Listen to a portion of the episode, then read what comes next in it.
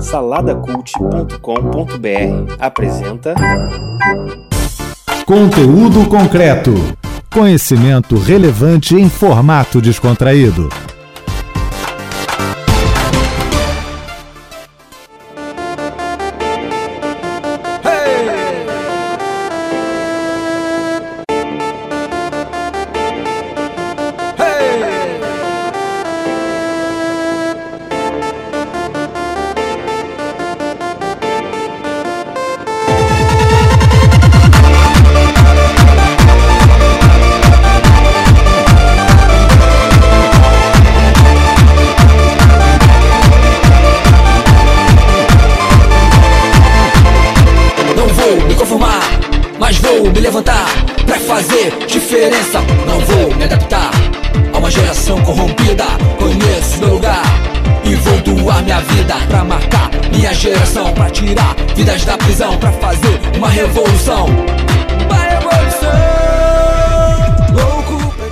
Olá, você que está aí pelas rampas da UERJ Mediações. Meu nome é Kleber Pereira e eu tô aqui em mais um conteúdo concreto. Esse programa que é feito numa parceria do site saladacult.com.br e da Rádio UERJ, a nossa querida, amada, salve, salve, Rádio UERJ.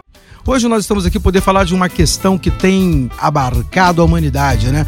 O sofrimento. A gente vai falar um pouquinho hoje sobre sofrimento e a gente vai falar um pouquinho disso aqui para você, dar algumas perspectivas sobre como os teóricos veem, como é que a gente pode ver isso na academia. E para falar sobre isso, como sempre, eu não estou sozinho não.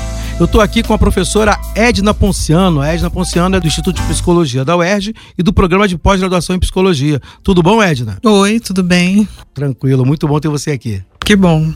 Além da Edna, eu estou aqui também com Ian Almeida. Ele é graduando daqui da psicologia, bolsista de iniciação científica aqui também, É do LAFEP, Laboratório de Fenomenologia. existencial. Vai ser interessante. Agora, por último, mas não menos importante, o nosso querido Maurício Zagari, que é escritor, editor, jornalista e fez um livro aí que tem como nome O Fim do Sofrimento. Tudo bom com você, meu querido? Tudo bom, Kleber? Boa tarde para você, Edna, Ian e todos vocês que estão acompanhando a gente aqui na Rádio ERJ.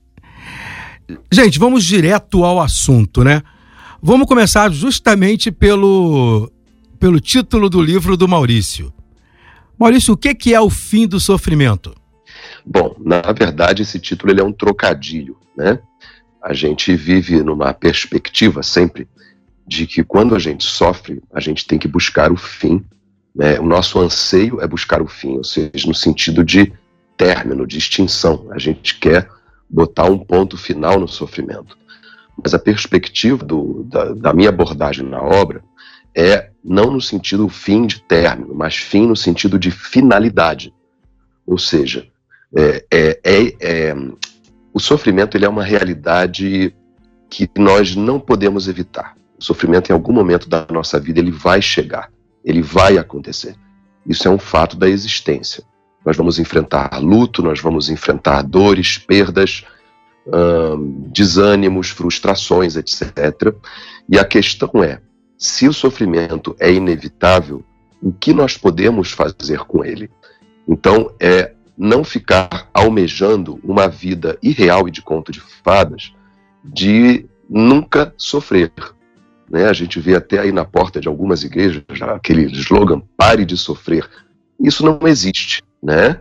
Isso não existe. Todos nós vamos sofrer ao longo da vida, sofrimentos diferentes, mas ele vai acontecer. A grande pers- eh, pergunta que a gente deve se fazer é: o que fazer quando o sofrimento chegar? Então é mudar o eixo, o foco da nossa, do nosso entendimento do sofrer ou não sofrer, mas do uma vez que o sofrimento é inevitável, como agir quando ele chegar e como tirar o melhor possível dele, em forma de aprendizado, em forma de reflexões que podem contribuir com outras pessoas que venham a passar por um sofrimento semelhante no futuro. né? Nós, vemos muitos casos, por exemplo, eu me lembro, uns anos atrás, uma jovem estudante que foi assassinada ali na, na escadaria do metrô Afonso Pena, né, na Tijuca, aí pertinho da UERJ, e houve um assalto, ela estava na linha de fogo e é, uma bala perdida, se a gente pode chamar assim, atingiu aquela menina e ela veio a, a morrer. E os, a mãe dela, os pais dela, em seguida a todo esse processo da perda da filha, acabaram criando uma associação de é, ajuda a pessoas que têm perdas familiares uh, por causa da violência urbana. Então, isso é um exemplo de pessoas que passaram por um sofrimento dos mais dolorosos que pode haver, mas conseguiram usar é, essa experiência de sofrimento em prol de alguma coisa boa. Então, essa é a nossa abordagem no livro Fim de Sofrimento. O que fazer de positivo uma vez que o, o sofrimento inevitável chega. Ah, então o fim é de finalidade. É, Edna, o que, que você achou dessa fala do Maurício? Isso aqui, na verdade, é um bate-papo, né, gente? Não é uma entrevista, não. É pra gente conversar um pouquinho sobre o tema. E acho que a Edna tem uma contribuição legal para falar sobre isso. Sim, sim, estava ouvindo e pensando algumas coisas, né? Dentre elas, essa ideia de que o sofrimento é inevitável, né? E pensando assim que ele também é cotidiano, né? Porque tem pequenos acontecimentos no nosso dia a dia que levam a gente a ter uma experiência negativa, no sentido de uma experiência que quebra com a nossa expectativa e com as nossas é, formas de estar na vida, né? Então pode ser até desde uma dor na coluna ou o elevador da UERJ que não funciona e você tem que subir 10 andares, né? então são é, pequenas frustrações, pequenos imprevistos, pequenos acontecimentos diários que quebram com a nossa expectativa de que a vida funciona, né? E de que a vida vai fluir de uma maneira positiva. Então tem esses pequenos acontecimentos que são cotidianos e acontecimentos mais graves, como o Maurício exemplificou da questão da violência, né? Então tudo isso é sofrimento, né? Nesse sentido de que eu tenho uma perda de controle, eu tenho uma é, perda de definições que me são familiares e eu preciso reconstruir a minha vida, né? Mesmo que seja uma coisa pequena como vou subir de rampa ou vou subir de escada se o elevador não está funcionando, né? Eu tenho que me reprogramar, eu tenho que me redefinir e eu tenho que pensar de uma outra forma, né? Como no exemplo que o Maurício deu, ela precisa pensar numa outra estratégia para lidar com aquela situação de violência e estar tá inserida num projeto que vai lidar de uma forma positiva.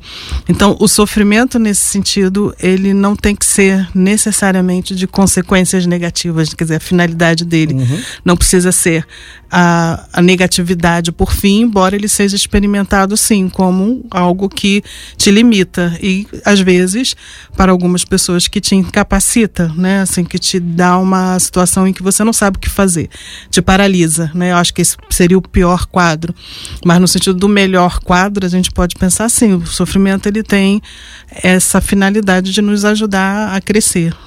A gente estava falando no grupo nosso essa semana e acho que é bem isso que, que você está exemplificando. E acho que aí o Ian pode, pode colaborar bastante também com a gente aí nessa, nessa fala. Você falou de uma coisa que parece restritiva, né? Que o sofrimento tem um caráter que acaba sendo restritivo para o sujeito. E a gente estava falando sobre perda da liberdade, né? e sobre, sobre isso.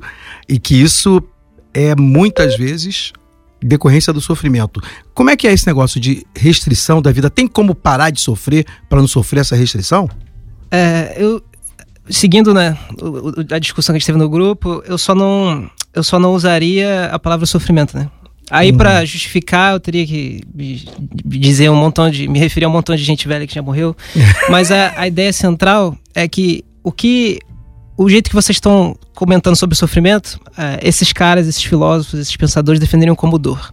Dor é o alicerce da, da existência, é o devir, é o se fazer. No se fazer, o homem já sempre está é, interagindo com, com, isso que é ele, que é a dor. Né? O sofrimento, e que eu acho que é o mais interessante, que combina com o que vocês estão falando, principalmente com o que a Edna falou sobre é, a gente, de certa forma, acredita que as coisas vão se encaminhar e vão funcionar. E, e assim, a minha visão é que, justamente por acreditar, ter essas, ter, ter essas crenças, o sofrimento surge, né? E assim, pode ser até meio pesado dizer, mas, por exemplo, a gente acredita que a vida tem uma certa cronologia natural. Que eu vou ter filhos e meus filhos vão morrer depois de mim.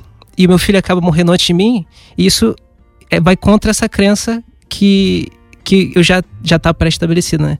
E isso causa sofrimento. O sofrimento surge porque a gente acredita que pode fazer fazer diferente, né? A gente acredita que pode superar essa, essas coisas, pode de certa forma ter um controle. Ter o controle de eu chegar aqui e o elevador tá funcionando. Aí eu não, o elevador não tá funcionando, eu, pô, o elevador tem que funcionar. O elevador, se o elevador não funcionar, que, como, é, como é que isso acontece, né? Eu vou sofrer. É.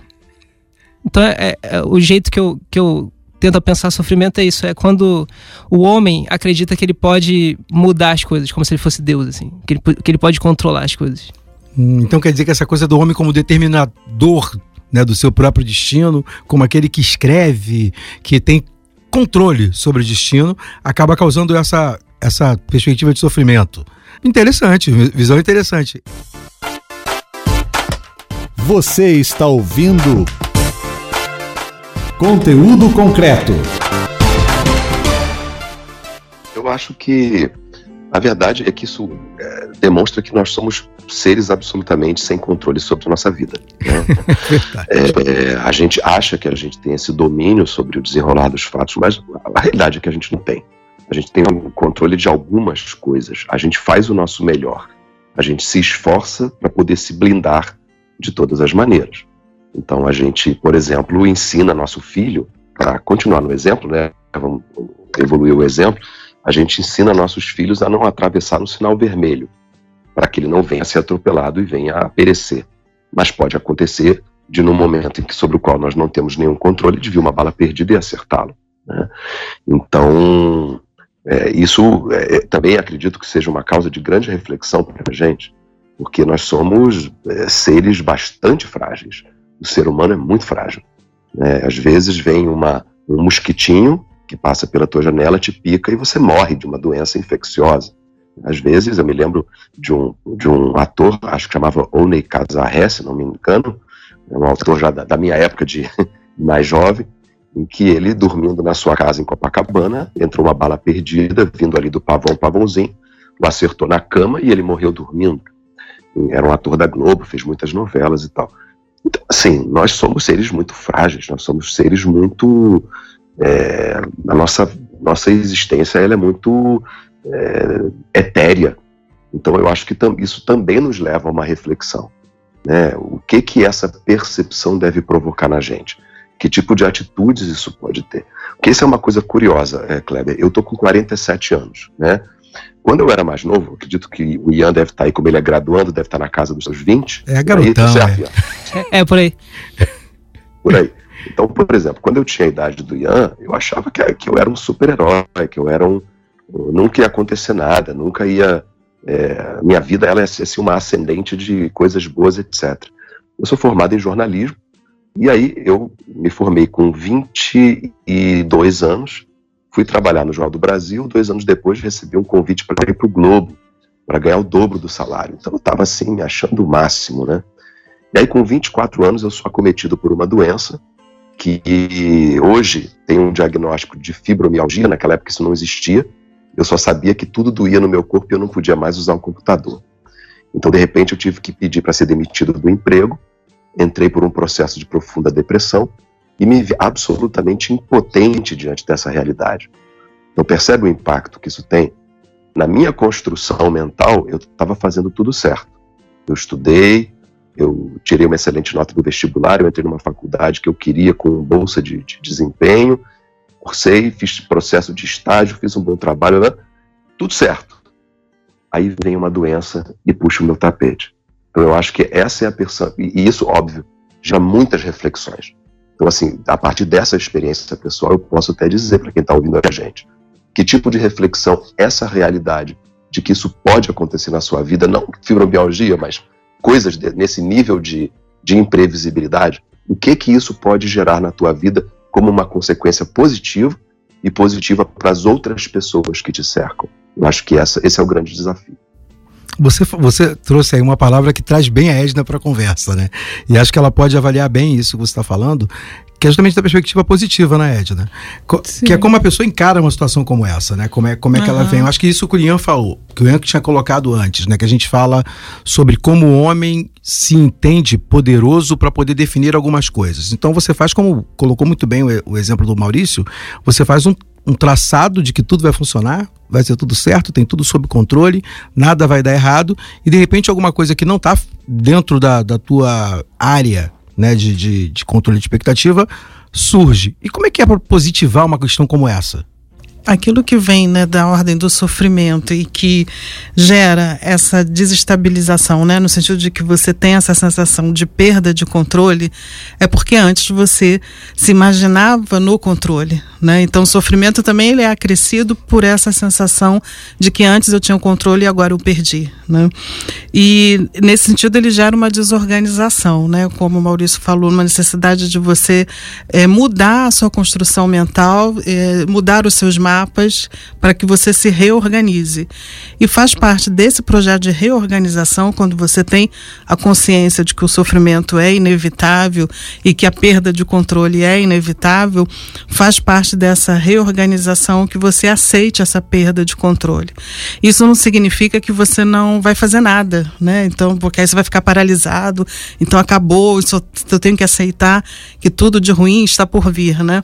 Não é bem assim, porque senão a gente estaria é, levando a uma existência de sofrimento é, no sentido de você não ter mesmo objetivo, né? De você não ver um, alguma saída para aquilo que você está experimentando. Mas a ideia, né, se você for pensar no sentido positivo, é que você tendo consciência da, da sua é, limitação, da sua perda e da sua incapacidade de controlar, você pode construir alguns parâmetros que a gente pode chamar de parâmetros intencionais, ou seja, conscientemente você pode ter algumas definições na sua vida diante desses limites que a vida apresenta, né? Então, se o elevador não funciona e eu vou ter que subir de escada ou de rampa, eu tenho a intenção de ficar bem, eu tenho a intenção de cuidar da minha saúde, eu vou olhar para essa situação como uma oportunidade de ficar bem, de aproveitar, né? Ah, se eu não estou indo à academia como eu planejei, três vezes por semana no mínimo, eu vejo isso, é uma oportunidade. Então, eu tenho a intenção de ver essa situação de perda de controle de uma outra maneira. Em vez de ver como uma situação de completa é, perda, no sentido pessimista, né, de não ter saída para isso, eu vou ver como uma situação de que eu posso é, olhar para isso e ter algum ganho, ter algum crescimento, ter uma oportunidade de avaliar a vida de uma outra forma. Né? Não acho que isso seja fácil, porque eu estou dando um exemplo muito simples, né?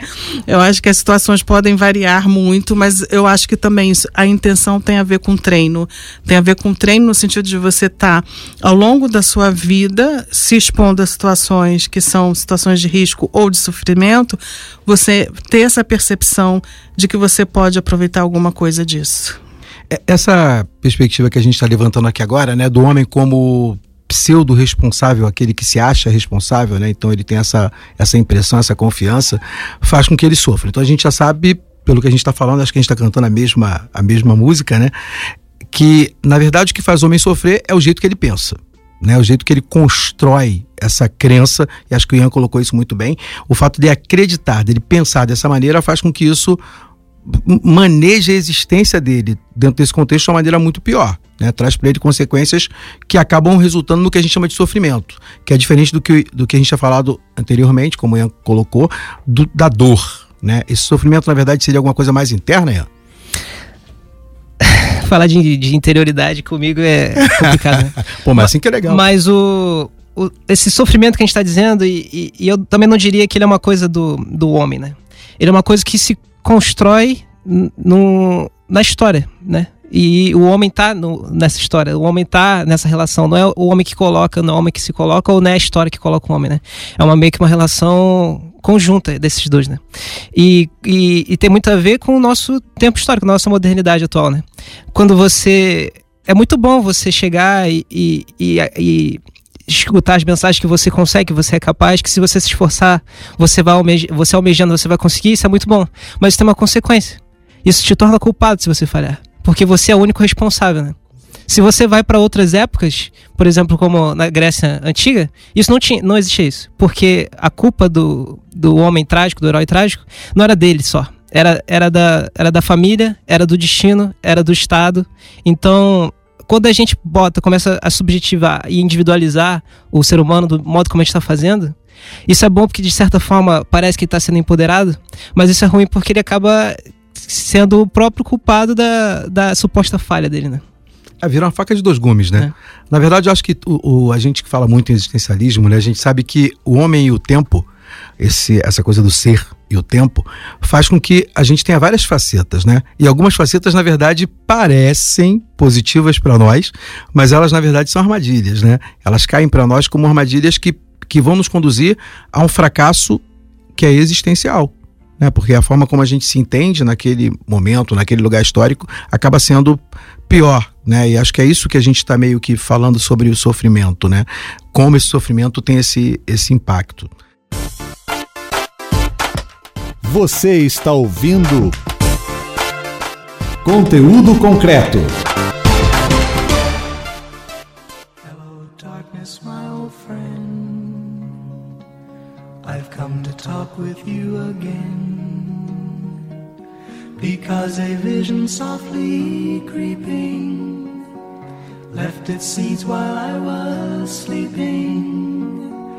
And the vision that was planted in my brain still remains within the sound of silence. In restless dreams, I walked alone, narrow streets of cobblestone, neath the halo of a street lamp. I turned my collar to the cold. When my eyes were stabbed by the flash of a neon light, it split the night and touched the sound of silence. And in the naked light, I saw ten thousand people, maybe more. People talking without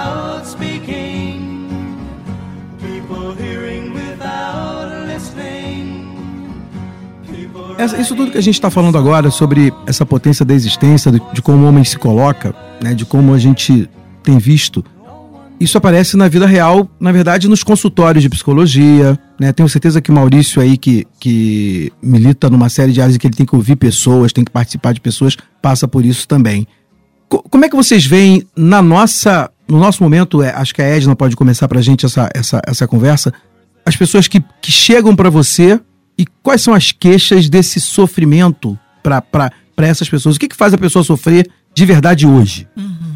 É, assim, eu diria que são as experiências emocionais e relacionais que são os temas principais das queixas das pessoas nos consultórios.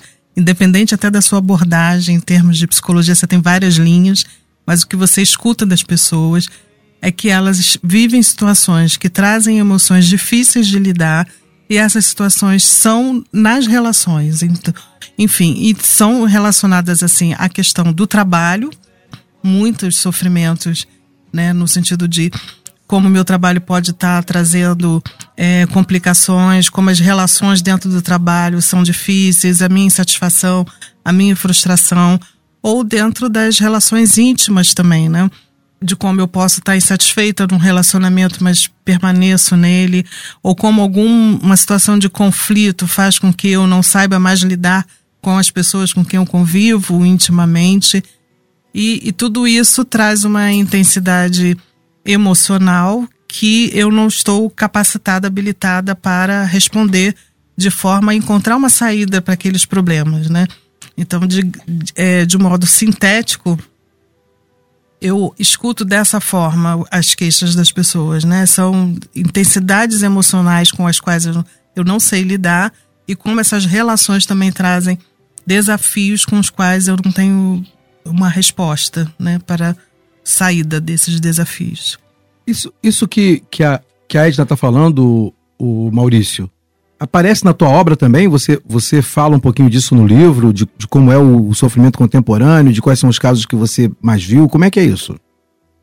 Cara, no livro a gente trata de cerca de 30 temas de sofrimento diferentes. Hum. Uh, a minha experiência não é a experiência da Edna, porque eu não sou um psicólogo, eu não tenho um consultório onde eu atendo pessoas, então é um outro âmbito de, de relacionamento né, e, de, de experimentação com pessoas que chegam até mim. Agora, eu vejo um leque enorme de problemas, um leque enorme de dores ou sofrimento, como a gente possa chamar. Eu vejo desde pessoas que são obrigadas com a fragilidade dos seus corpos, né, que não que são assoladas por uma leucemia, um câncer inesperado e que aquilo vira a vida dela de, de pernas para o ar, porque a gente sempre acha que não vai acontecer com a gente, né? É, até essa questão, evidentemente, é, das emoções, dos relacionamentos, como a Edna bem, bem colocou, e até mesmo questões é, típicas dos nossos tempos, como também o Ian mencionou, porque nós vivemos um, a, a, ressaca do existencialismo sartriano, Simone de Beauvoir, etc., que tem no hedonismo um dos seus maiores, é, digamos assim, seus maiores parâmetros de, de sucesso. Né? Então o Ian mencionou isso, né? o, o nosso a gente é visto como uma pessoa bem sucedida se a gente está sempre feliz, se a gente está sempre alegre, a música tem que ser sempre aquela de alegria, etc, etc. E acho que a maior expressão disso são as redes sociais né? As redes sociais, que são essa vitrine da pseudo-felicidade, onde a gente procura colocar uma vida exultante, que não é a que a gente vive, mas a gente está sempre sorrindo nas fotos, a gente está sempre é, de, viajando para o exterior em lugares paradisíacos, com o nosso cônjuge maravilhoso, atlético, belíssima, cheia de curvas. A gente não, é, a gente não posta fotos nas redes sociais de quando a gente está doente, de quando a gente está com remela no olho, de quando a gente tira zero na prova da Edna, essas coisas a gente não coloca. Né? Não costuma acontecer. Mas se a gente tira um 10 na, nota, na, na prova da Edna, vou colocar lá, vou botar no Instagram, vou marcar todo mundo, etc. Então, assim, se a gente pegar um denominador comum a tudo isso que eu estou falando, eu, acho, eu entendo que a gente vive essa tensão que a, o momento histórico nos propõe, que a civilização ocidental da época hedonista e existencialista pós-moderna que a gente vive nos propõe de que você tem que estar sempre feliz, sempre numa vida cheia de adrenalina, numa vida maravilhosa, e a gente não tá, e ninguém nunca vai estar. Tá. E a gente vai ter momentos de tristeza, de perda, a gente vai ter momentos de frustração, de tédio. É como querer, por exemplo, se casar com uma pessoa, eu vou fazer 20 anos de casado, e querer achar que uma vida 20 anos depois de casado, você ainda vai estar tá pulando de paraquedas, transando três vezes por dia. Não vai. A questão é, e aí a gente volta para a questão do, do, do, princípio da nossa fala. O que que eu posso ver de virtude, de virtuoso, de bom, de positivo nesta rotina, nesta quebra da, dessa proposta social que nos estimula a uma vida que nós não vamos ter. Então a gente vive ansioso, a gente vive frustrado, e tudo isso vai gerar sofrimento, dor, desânimo, uh, depressão, enfim. E aí outras questões que eu acho que está mais, estão mais no, no campo de conhecimento da Edna e do Ian do que do meu. Essa, essa coisa que, que o Maurício está tá abordando e tem um pouco a ver com o que ele falou antes do ter 20 anos, né, Ian? Como você. Acho que você, de nós aqui, talvez seja o mais impactado porque você vive essa era bem no auge da, da do que seria a vida civil útil né, do ser humano e está começando a ter contato com, essas, com esses pensamentos, com essa reflexão que a academia acaba trazendo para que você pense, né? Você não está vendo, Maurício, mas é um cara malhado, com braço que deve ser igual a minha perna, entendeu? Jovem, barriga de tanquinho. Depois, quer... depois coloca o meu Instagram para quem quiser, então, né? Ver, né? quer dizer, não, a coisa não é simples, né? É, então ele, acho que ele é, ele é impactado aí por esse tempo, e óbvio, né? aquela coisa que você falou do super-homem, ele deu até um sorrisinho aqui. Eu não sei por que, que houve, não, mas ele deu um sorrisinho que você falou do super-homem. E, e aí, como é que é para você ter contato com essa reflexão de, de, de, insuficiência, mas quando a cabeça pensa, pensa mais ou menos que você pode todas as coisas. Como é que é isso? de princípio e na maioria das vezes a gente passa pela impessoalidade, né? Não, eu tô inserido nesse contexto, eu faço parte desse, desse horizonte histórico e, e em poucos momentos eu diria que eu consigo é, vislumbrar alguma forma diferente de me articular, né? É, eu não precisava estar aqui conversando com vocês, mas de alguma forma senti necessidade, não, eu vou, eu vou lá e falar alguma coisa, vai ver, eu, eu sou inteligente, não sei, vai ver, alguém escuta e gosta do que eu falo eu não precisava estar tá fazendo o, a extensão do LAFEP. Eu não precisava, eu podia só fazer a faculdade. Eu não precisava estar fazendo pesquisa, eu não precisava estar fazendo uma monografia que é mais extensa do que ela é necessária. Mas eu faço, né? E, e o que esse modo de me articular, de, de, de pensar, esses pensadores me ajudam, é, apesar de, de perceber isso, é, quando eu consigo perceber isso, é dar um passo atrás, né? Tipo, pensar, tipo, eu, eu, eu quero mais de fazer isso? Pra que eu tô fazendo isso? Isso vale a pena pra mim? Quando, quando eu paro pra pensar isso, isso se apresenta como uma positiva, ah, beleza, eu quero continuar a carreira acadêmica, eu quero isso pra mim. Ah, então isso faz parte do, do contexto. Então, esse tipo de demanda que eu me, me coloco vale de alguma forma, né? Quando, quando eu começo a fazer essa fazeção sem finalidade, aí é que pra mim surge o sofrimento, né? Porque quando eu, digamos, se eu fosse, se eu tivesse corpo só pra ter esse corpo, por que eu teria, né? Se eu tivesse aqui estudando só pra ter uma nota alta sem nenhum objetivo, pra que eu estudar? Quando eu consigo encontrar esse- essas finalidades, esses porquês, aí sim eu consigo me articular melhor. E esses pensadores me ajudam a, a buscar isso.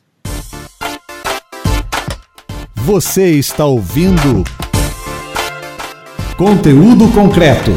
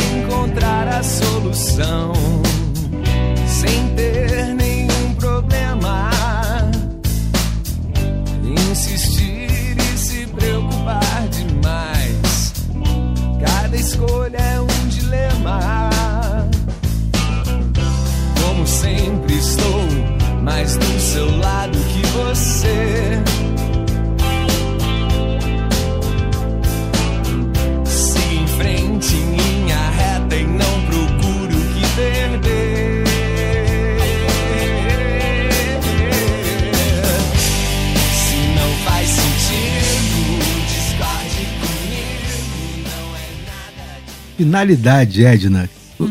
Essa acho que é é uma palavra legal, né? A gente começou esse papo com essa ideia, com a ideia de finalidade, e a gente está avançando aí pro final, voltando à ideia de finalidade. Né? De, de que quando você acha uma finalidade, pelo que Ian colocou muito bem, né? Diminui o sofrimento, né? Eu, eu, eu acho que eu posso, eu posso é, testemunhar um pouco sobre isso, porque eu tô na minha segunda graduação, fiz a primeira graduação lá para trás, fiz pedagogia, e do mesmo jeito que ele descreveu, eu podia não, não fazer uma segunda, né? E aí entrei numa segunda. Descobri que essa segunda era punk, porque eu tinha que ler mais do que eu lia na primeira ainda, e eu fiz pedagogia, já lia muito, mas descobri que em psicologia eu ia ter que dominar outros campos, né? outras possibilidades de, de saber, e pior, confrontar com o que eu já tinha como estabelecido. Né? Porque eu já era, já era profissional, já pensava de uma determinada forma, e fui confrontado por uma série de outros pensamentos e tinha que articular aquilo de maneira a não ficar angustiado, é, transtornado e sofrendo. E, e foi muito curioso, né? Porque eu passei por um. o- eu estava ouvindo o Maurício falar né, sobre esse testemunho dele também, sobre essa, essa coisa do que aconteceu com. A gente, a gente fala o que aconteceu conosco e a gente vê um pouco o mundo a partir daí também, né? Eu tive um problema de estresse, né? E depressão pós-estresse há uns 20 anos atrás, né? Porque né? Eu já tenho de estrada aí bem mais do que o Ian. Então, já foi há um tempo. E eu tive que impactar minha vida de uma outra maneira. Perceber a vida de uma outra forma, né? De que essa aceleração do fazer por fazer simplesmente não funcionava, né? Tinha que ter uma finalidade e ela tinha que ser no campo de uma coisa muito especial e não em mim ou não nesse mundo que eu vivia louco de ter que dar conta de tudo. Então hoje eu não penso em dar conta de tudo, né? Hoje eu penso em fazer por menos. né? Eu estou há 15 anos fazendo psicologia. Então eu sei bem o que, que é isso. né? Porque fui, abandonei, fiquei seis anos fora, larguei para lá. Depois, quando voltei, comecei a fazer duas disciplinas só. E acho que isso acabou tirando muito do que vocês estão falando aí muito bem do meu sofrimento, né?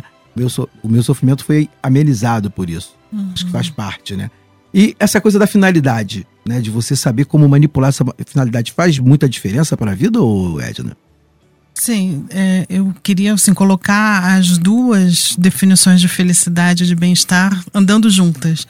Uma delas tem a ver com a finalidade, que é a ideia da, da- de uma vida que tem virtude, uma vida que tem é, propósitos que não são propósitos só ligados aos meus interesses e que são propósitos ligados a uma construção de um mundo melhor, de uma sociedade melhor, de uma vida melhor para todo mundo, incluindo a minha né, e faz com que eu tenha um significado dirigido para minha vida que dá sentido, que dá conteúdo, que dá consistência, que me dá a sensação de que eu tenho uma existência que importa e que estou com num grupo de pessoas que tem uma existência que importa também. Então, é, é esse é um tipo de bem-estar que eu acho que estava sendo mais enfatizado até agora pela fala do Maurício, pela fala do Ian, mas tem um, um outro lado que eu acho que foi um pouco negativado, que é a felicidade também ligada ao prazer, né? Porque diante de tantas dificuldades e tanto sofrimento, se você não tiver alguma experiência de prazer, né, a finalidade não é suficiente para te manter num projeto de motivação, de alcance de alguma coisa que você gostaria de ter como uma formação. Então você tem ao longo da sua formação uma série de obstáculos e você tem um propósito em relação à sua formação que te mantém. E no dia a dia você tem que ter experiências que você possa identificar como experiências prazerosas, né? Experiências no sentido de que te confirmem que aquilo que mesmo que você quer nesse momento e que te dê essa energia para projetar num futuro imaginado que está longe, que eu não controlo, que é mais difícil ainda de pensar no controle em relação ao futuro. Mas se eu não tiver esse diálogo entre as duas coisas, o que eu estou vivendo hoje, uma certa satisfação que tem a ver com o meu corpo, que tem a ver com o meu bem-estar físico, com a, é, pequenas conquistas cotidianas que eu tenho, eu não vou também ter essa esperança de que eu vá ter é, esse sucesso a longo prazo, num futuro imaginado, que diminui ainda mais o controle, né? Então, acho que a gente tem que trabalhar com as duas coisas, né? De que, embora nesse momento eu possa ser frustrada, a vida ela é mais ampla do que esse presente, mas eu não posso viver um presente só de frustração, porque também não vou ter uma esperança de que a vida possa ser melhor amanhã, né? Então a gente tem que botar isso para dialogar as duas visões da felicidade e do bem-estar. Balancear, né? Acho, acho que a gente pegando agora o exemplo do, do, do Maurício, né? Que é a, a questão da dor, né? A fibromialgia é uma questão de dor física. Mas eu sigo o Maurício no Facebook. e como sigo o Maurício no Facebook, eu sei que tem coisas no Maurício que vão além da dor, por exemplo, né? E a fibromialgia é uma dor constante, né? Uma coisa que, que, que, acaba te impactando várias vezes, talvez várias vezes durante a semana, durante o mês, durante o dia, durante o ano. E você tem e você vive com aquilo meio que permanente na tua vida. Mas eu, eu, eu vejo que Maurício, aí, aí ele, acho que ele pode falar um pouquinho pra gente sobre isso. Ele traz justamente isso que a Edna falou, né? Que é prazer nas coisas que ele faz, que ele produz. Né? Eu, tenho, eu vejo os textos que ele produz e são coisas de pensamento extremamente reflexivos e profundos que impactam pessoas. Impactar pessoas faz diferença, Maurício? Ah, mas eu acho que isso é justamente esse prazer que a Edna mencionou. Eu, quando passei por esse processo, né, que justamente foi quando a minha vida aparentemente tinha perdido o sentido, porque tudo que eu havia me preparado durante 24 anos para fazer, eu não ia poder mais fazer. Eu tive um médico que virou para mim e falou assim: olha, vira cantor de ópera, porque você nunca mais vai poder ser um jornalista, nunca mais vai poder mexer no computador. Então você imagina na, na cabeça de um menino que estudou a vida inteira para chegar lá. Quando ele chega, ele ouve isso e ele é, tem que abandonar todas as conquistas e se repensar. Então, evidentemente que isso passou, me, me, levou por um processo muito profundo, que não vem ao caso aqui agora, mas é, eu entendo, eu tenho a, a, a, ousadia de acreditar que foi um processo que me deu uma, muita maturação num tempo muito curto de caminhada, é, e que me fez refletir sobre a vida, sobre a motivação da vida. Né? Eu entendo que, seja você uma pessoa religiosa ou não, é, há uma necessidade de dar sentido à sua vida. Né? Para quem acha que tudo acaba na morte, para que você deixe um legado nessa terra depois que você passe. Para quem acredita na vida eterna, para que você possa fazer algo que vai ecoar pela eternidade. Então, assim, independentemente da visão da espiritualidade de cada um, é, há esse desejo intrínseco ao ser humano de deixar uma marca na sua passagem. E eu entendi que todas as experiências que eu vivi me levaram a olhar para o sofrimento, para a dor. É, aí usem, por favor, a terminologia que for mais adequada para cada um, é, das pessoas que me cercam, das outras pessoas, e tentar contribuir com elas. Então, sim, é, eu, eu, eu, tenho buscado, já estou no décimo, meu décimo livro publicado, ao longo da, dos livros que eu escrevo, e a gente tem contato com muita gente, né? Hoje em dia, com redes sociais, blog, essas coisas ficam muito fáceis de você ter esse contato.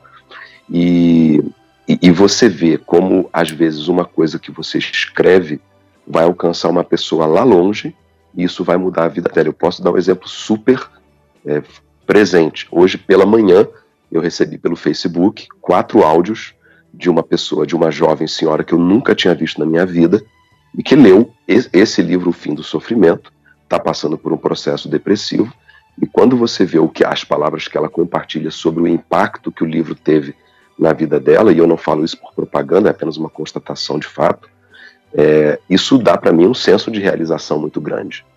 Né? Então eu já escrevi livros, por exemplo, sobre perdão, sobre medo, etc., questões que são profundas da, da, da psique ou da alma humana, como a gente queira chamar, e, e que tem, felizmente, tocado a vida de muitas pessoas. Né? É, eu escrevi um livro sobre perdão, chamado Perdão Total, que já teve uma, uma vendagem de 36 mil exemplares. Eu já vou até seja, fazer, eu já vou até fazer agora uma, uma montagem aqui. Já vamos poder montar essa mesa de luz para falar de perdão? Vamos embora? Pode. Sim. É, porque eu acho que tem outro tema legal que encaixa com, com vocês. Acho que é legal. Vamos fazer essa mesa de novo, vamos montar um outro agora sobre perdão. O que, que você acha, Maurício? Acho ótimo, acho ótimo e é um assunto que me toca profundamente. E, e assim, só para concluir então o raciocínio, é, então nesse meu propósito maior, eu fui encontrando as pequenas motivações. Né? E isso é muito fácil de perceber, porque como a minha arena de militância, digamos assim, não é um consultório, por exemplo, que você tem ali um contato direto, é mais pela literatura, seja em livros, seja em internet, às vezes é uma coisa que você semeia e demora para chegar à resposta. Né? Então você leva meses pesquisando, escrevendo um livro, aquilo tem meses de processo de publicação, aquilo é publicado e demora um tempo até a resposta começar a chegar. Mas, cara, quando você começa a ter o feedback dos leitores dizendo o que que aquilo gerou na vida deles, às vezes já aconteceu comigo, está profundamente desanimado, o Brasil está numa crise braba no, no mercado literário, as livrarias todas quebrando, né, as pessoas é, lendo menos, e aí você, come, você fica desanimado, porque você é um escritor, você quer ser lido, você quer contribuir dessa maneira, e aí quando você desanima e fala, bom, de repente chegou a hora de parar, você começa a receber o feedback. Então eu descobri, por exemplo, duas instituições que estão adotando de ensino, que estão adotando livros meus. Isso eu soube um semana passada, hoje eu soube hoje de manhã também.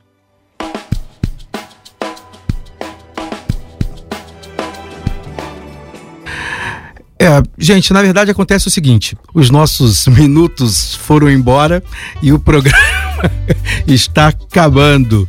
Com isso, eu queria agradecer você, Ian, pela tua presença aqui conosco. Obrigado pelo convite. Agradecer você também, Edna.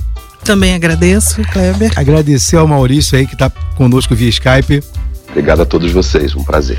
E para você que ficou aí existindo com a gente, sofrendo aí, tentando pensar no que a gente está falando até agora, né? fica com Deus e até a próxima. Conteúdo concreto. Apresentação: Kleber Pereira. Moderadores: Roberto Rodrigues e Max Gama. Equipe técnica: Daniel Barros, Gleidson Augustos e Eduardo Sobral. Locução: Vitor Quaresma. Produção: Rádio Erge e Salada Cult. Realização: Centro de Tecnologia Educacional CTE SR3. Conteúdo concreto. Cultura, educação e pesquisa em um papo informal com especialistas descomplicando o conhecimento.